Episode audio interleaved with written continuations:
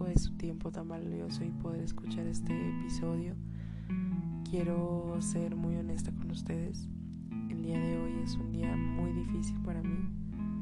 He perdido a una persona muy importante en mi vida y esto hace que el episodio de hoy tenga un tema diferente al que se había planeado, pero no deja de ser especial. Al contrario, creo que es un episodio mucho más profundo que los que hemos hecho anteriormente y sobre todo uno muy honesto. Siempre he sido clara con ustedes diciéndoles que este es un podcast orgánico que surge y que fluye directamente del alma y de lo que pienso y siento en el momento. Y normalmente trato de que sean cosas positivas, que sean cosas que les aporten. Pero la realidad del ser humano y de la vida misma es que ninguna vida es perfecta y no todo el tiempo tenemos un mood positivo o un mood de felicidad y eso también es válido. Así que por esa razón decidí grabar este podcast, pero sobre todo por la razón de que la persona que perdí hoy es, es y será siempre una persona que me dio todo su amor y su cariño, pero sobre todo todo su apoyo en cada proyecto que yo emprendía. Siempre aportaba cosas muy positivas y y sobre todo mensajes de mucho, mucho cariño para alentarme a continuar. Así que en honor a, él quiero hacer este podcast y que hablemos precisamente de eso, de la pérdida, de lo difícil que es decir adiós. Así que el tema de hoy será, estoy lista para decirte adiós. Yo les puedo compartir que a raíz de la enfermedad que viví, del proceso tan complicado que me tocó pasar dos veces, tengo una percepción de la muerte muy diferente. Creo que la muerte no siempre es mala, creo que al contrario es la más justa que existe y la verdad es que el morir no me da miedo que todos nos pasa, ¿no? Que pensamos en la muerte o la pérdida de alguien que amamos y se nos destroza el corazón, ¿no? Son temas que evitamos por completo y que cuando suceden, pues nos dejan sin palabras, ¿no?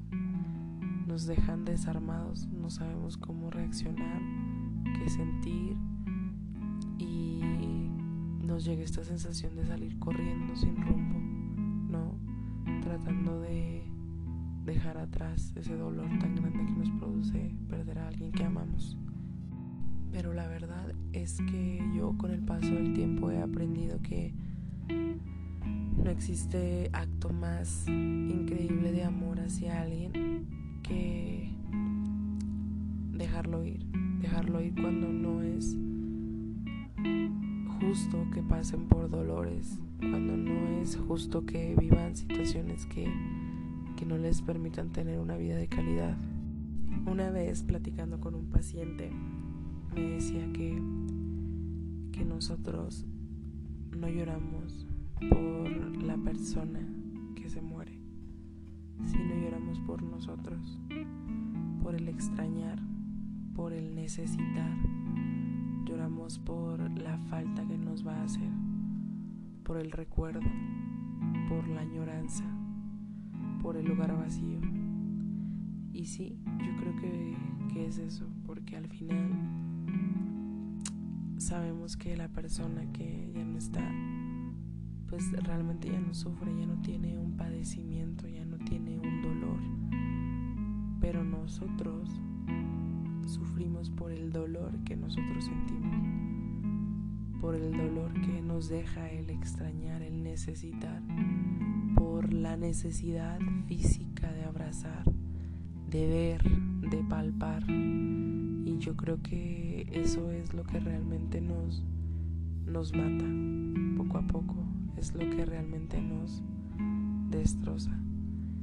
Yo creo que, que cuando perdemos a alguien que amamos, no está mal llorar, no está mal sentirte triste, no está mal dejar que, que la gente nos vea débiles, porque al final lo que nos sana y lo que nos cura realmente el alma es eso, es dejar que las emociones, fluyan, dejar que las emociones tomen su cauce como los ríos y, y yo creo que el tiempo, aunque se escuche como un cliché, es el amigo de todos los dolores. Y es el mejor doctor más bien para aliviar todos los dolores. Porque si bien nunca olvidamos a las personas que amamos, aprendemos a vivir con ese dolor, aprendemos a, sonreír nuevamente, aún con un dolor y una herida así de profunda como es la pérdida de alguien que amamos.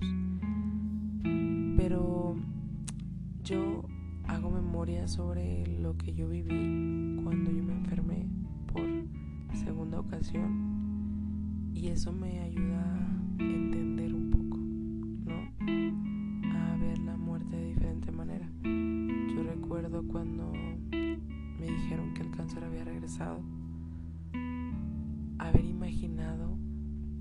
pasar por lo mismo que pasé,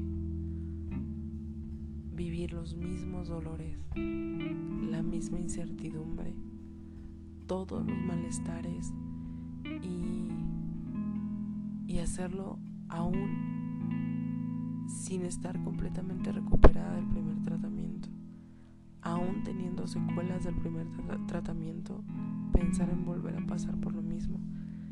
Y yo decía, híjole Dios, ¿será que voy a resistir? ¿Será que tenga la fuerza para superar esto otra vez?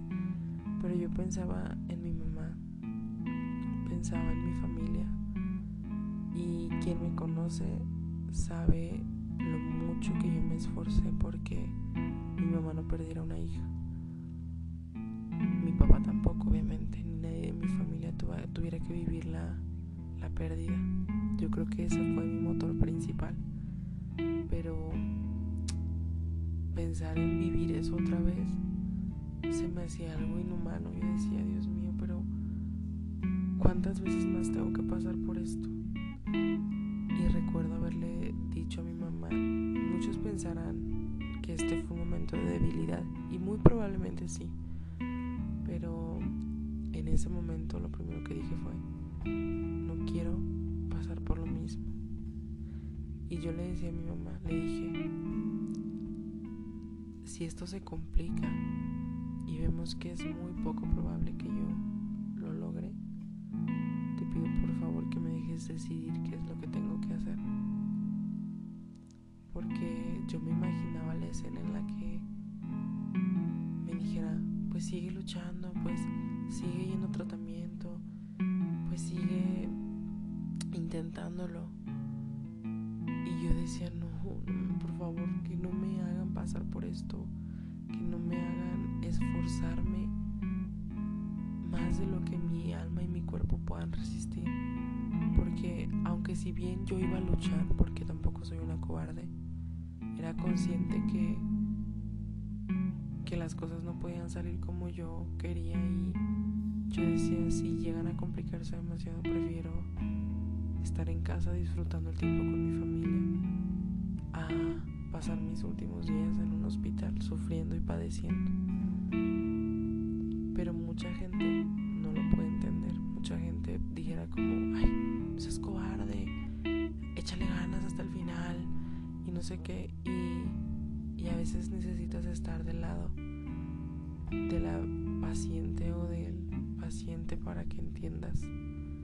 Porque hay cosas que te prometo que si no las vives jamás las vas a comprender. Y, pensando en esto es que de ahí nace mi, mi gratitud y mi valentía de dejar ir, de dejar ir a quien tenga que irse y de cambiar ese enojo, ese cuestionamiento, ese sentimiento de pérdida por agradecimiento, por agradecer el esfuerzo que hacen las personas, por agradecer el tiempo, por agradecer los momentos, los recuerdos y por agradecer el, el estar. No, yo creo que necesitan pasar una situación así de difícil para entender que a veces el dejar ir es la cosa más valiente que podemos hacer por los que amamos. El no cargarlos con responsabilidad de obligarlos a luchar hasta que nosotros creamos que, que es conveniente. Yo creo que esos temas son temas que se tratan con especialistas, con tanatólogos, que te ayuden a entender ¿no? la dimensión de, de las pérdidas, pero alguna vez en, en algún libro leía que, que los seres humanos somos tan egoístas y nos creemos tan superiores aseguramos que absolutamente todo lo que nos rodea nos pertenece. Que desde que nacemos crecemos con la idea de que somos dueños de las cosas, que la familia en la que nacemos nos pertenece, mi mamá, mi papá, mis hermanos, mi esposo, mis hijos, mi coche, mi casa, ¿no? Y a lo mejor en temas materiales pudiera aplicar. Pudiera aplicar que sea nuestra casa, nuestro coche, pero ¿te has puesto a pensar qué es lo que va a pasar con eso cuando te vayas? ¿Te has puesto a pensar que alguien va a dormir en la habitación en la que duermes hoy? Que aun cuando tú ya no estés, alguien va a usar el coche que tú usas hoy que van a pasar años y años y años y en algún punto alguien ni siquiera va a saber que tú vivías donde vives, que no va a quedar recuerdo físico de ti en esta tierra. Entonces yo pienso y digo, ¿por qué creemos que todo nos pertenece? ¿Por qué creemos que si tenemos un hijo nos pertenece y absolutamente nada nos los puede quitar? Seamos sinceros, ni siquiera nuestra propia vida nos pertenece. Ni siquiera eso podemos decidir. No tenemos la capacidad de elegir cuándo es que queremos morir. Así que, ¿cómo es posible que sintamos que cuando alguien se va de nuestra vida podemos reclamar? Eso es algo que debemos todos entender, que absolutamente nada nos pertenece y no existe alguien o algo que, que haga que, que las cosas sean eternas y que sean como nosotros queremos. Seamos agradecidos con lo que tenemos ahora, El tiempo de las personas que amamos, agradezcamos la situación en la que nos encontramos. La gratitud será lo que nos permita sentirnos satisfechos y en paz. El tener la posibilidad de agradecer absolutamente todo, incluyendo las personas que se van. Agradecer el tiempo que estuvieron con nosotros y los muchos momentos que pudimos compartir es lo que nos hace tener la paz corazón para continuar. Debemos entender que el destino es algo que todos tenemos ya marcado ahí.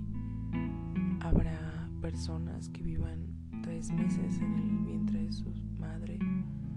Habrá personas que vivan 10 años, 20, 60. Cada uno se va cumpliendo completamente su propósito, ni antes ni después. Y siempre y cuando seas una persona que positiva o que impacte de manera positiva a tu alrededor, personas a tu alrededor, te sentirás satisfecho o satisfecha cuando ya sea el momento de partir. Así que aprendamos a ser más agradecidos, aprendamos a tener humildad y saber que nada nos pertenece y aprendamos a de verdad valorar los momentos importantes de la vida, porque si de verdad fuéramos tan conscientes de lo que puede pasar de un segundo a otro, de lo frágil que es la vida, les apuesto que haríamos las cosas completamente diferentes. Así que intentemos, intentemos ser más agradecidos, honrar de mejor manera a las personas que se van, aceptar cuando, cuando tengamos que dejar ir y cuando tengamos que soltar. Y creamos, creamos en, en la fuerza que tienen los recuerdos para anclarnos a una realidad diferente, pero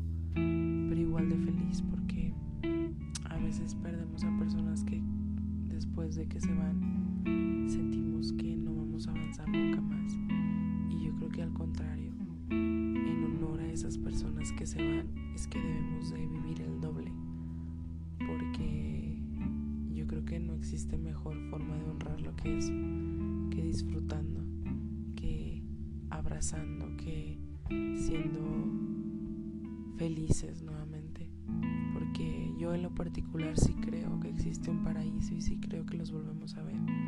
Entonces, imagínense qué carta de presentación o qué resumen les vamos a entregar cuando los volvamos a ver.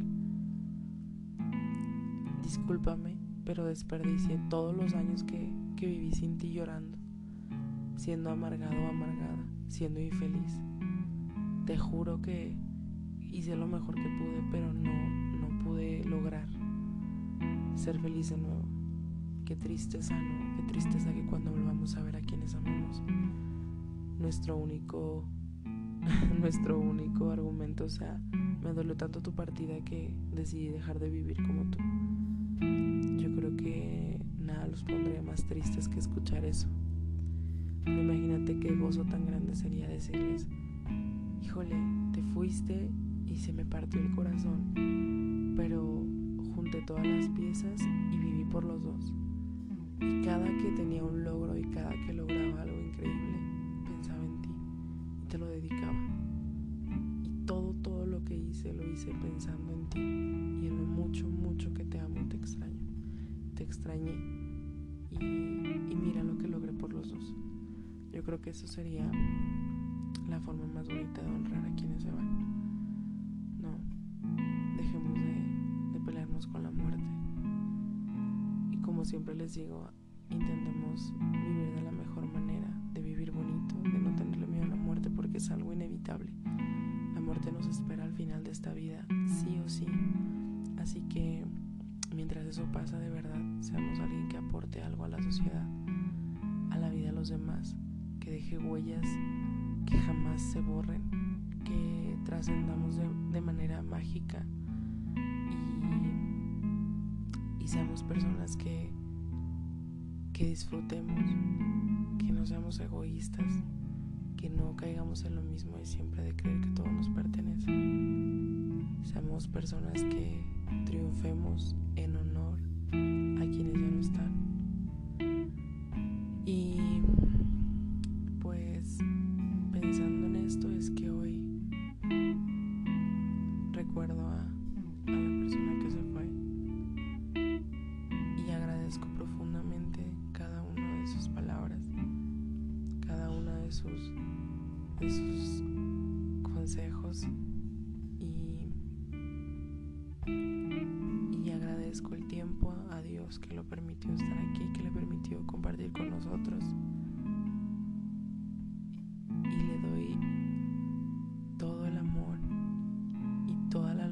Necesita para cruzar.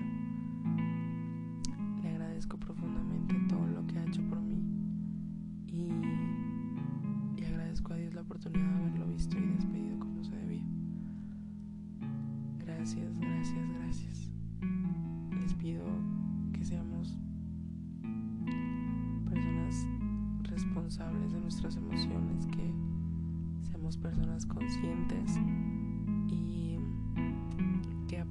amar bonito, sin egoísmos. Seamos más inteligentes y, disfrutemos de esto tan grande que se llama vida. Gracias por seguir acompañándome, por siempre ayudarme a sentirme mejor.